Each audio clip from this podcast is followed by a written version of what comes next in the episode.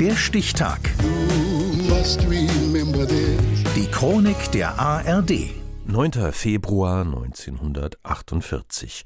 Heute vor 75 Jahren starb der Komiker und Schauspieler Karl Valentin. Dirk Böhling. Ausgerechnet am Rosenmontag nach einer Lungenentzündung, die er sich zugezogen hatte, weil man ihn nach einem Auftritt in einem unbeheizten Theater namens Bunter Würfel vergessen hatte, wo er die kalte Nacht verbringen musste, geht er von dieser Welt. Das klingt nach Kabarett, nach einem letzten augenzwinkernden Scherz des großen Komikers. Tatsächlich aber stirbt Karl Valentin an diesem Tag verarmt und halb verhungert. Gar nicht lustig. Valentin Ludwig Fey wird 1882 in einem Münchner Vorstadtviertel geboren. Ja, als ich die, als ich die Hebamme sah, die mich empfing, war ich sprachlos.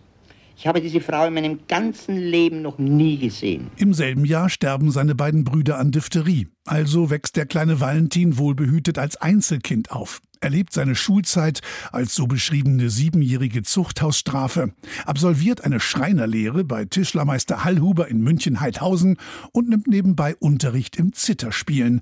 Da ist er 15.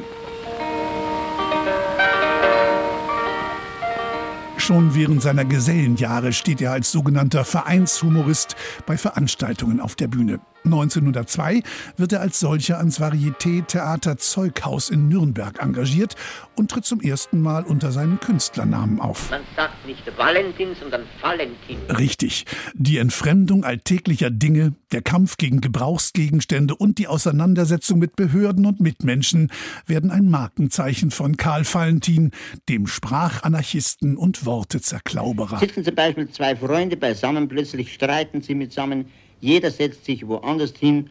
So ist das eigentlich eine Auseinandersetzung. Doch nicht nur die Bühne fasziniert den schlachsigen Komiker, auch das neue Medium Film hat es ihm angetan. Karl Valentin richtet sich ein eigenes Filmstudio ein und beginnt Kurzfilme zu drehen. Gut 40 davon mit sich selbst als Hauptdarsteller dreht er ab 1911 nach seinem Stummfilmdebüt Karl Valentins Hochzeit. Heute sind es genau 25 Jahre, dass ich, dass ich meine geliebte Minna zum Traualtar geführt habe. Minna hieß sie übrigens nicht, sondern Gisela, das frühere Dienstmädchen in seinem Elternhaus. Mit Ehefrau Gisela Reues hat Karl Valentin zwei Töchter, doch die wohl wichtigste Frau in seinem Leben war eine andere. Die Münchner Soubrette Elisabeth Velano wird 1913 seine Bühnenpartnerin und bleibt als Liesel Karlstadt 26 Jahre lang an seiner Seite. Hier dürfen Sie nicht drauf, hier ist die Biene. Was heißt hier Biene? Sie meinen die Bühne? Ja, die Bühne. Ich bin dienstlich hier.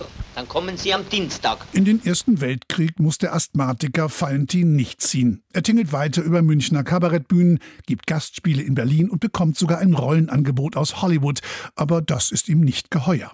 Die Ausstellung Panoptikum für Gruseliges und Nonsens wird 1934 zum Wendepunkt in Karl Valentins Leben. Ein Flop, der sowohl ihn als auch Liesel Karlstadt, die auch in die Ausstellung investiert hatte, an den finanziellen Ruin bringt. Karl Valentin erholt sich nur schwer von diesem Misserfolg. Zwei Tage nach seinem Tod am Aschermittwoch 1948 wird Karl Valentin auf dem Friedhof in Planegg bei München beigesetzt. Er starb vor 75 Jahren, von seinem Publikum vergessen und gilt heute als einer der größten Clowns und Komiker des 20. Jahrhunderts. Der Stichtag. Die Chronik von ARD und Deutschlandfunk Kultur. Produziert von Radio Bremen.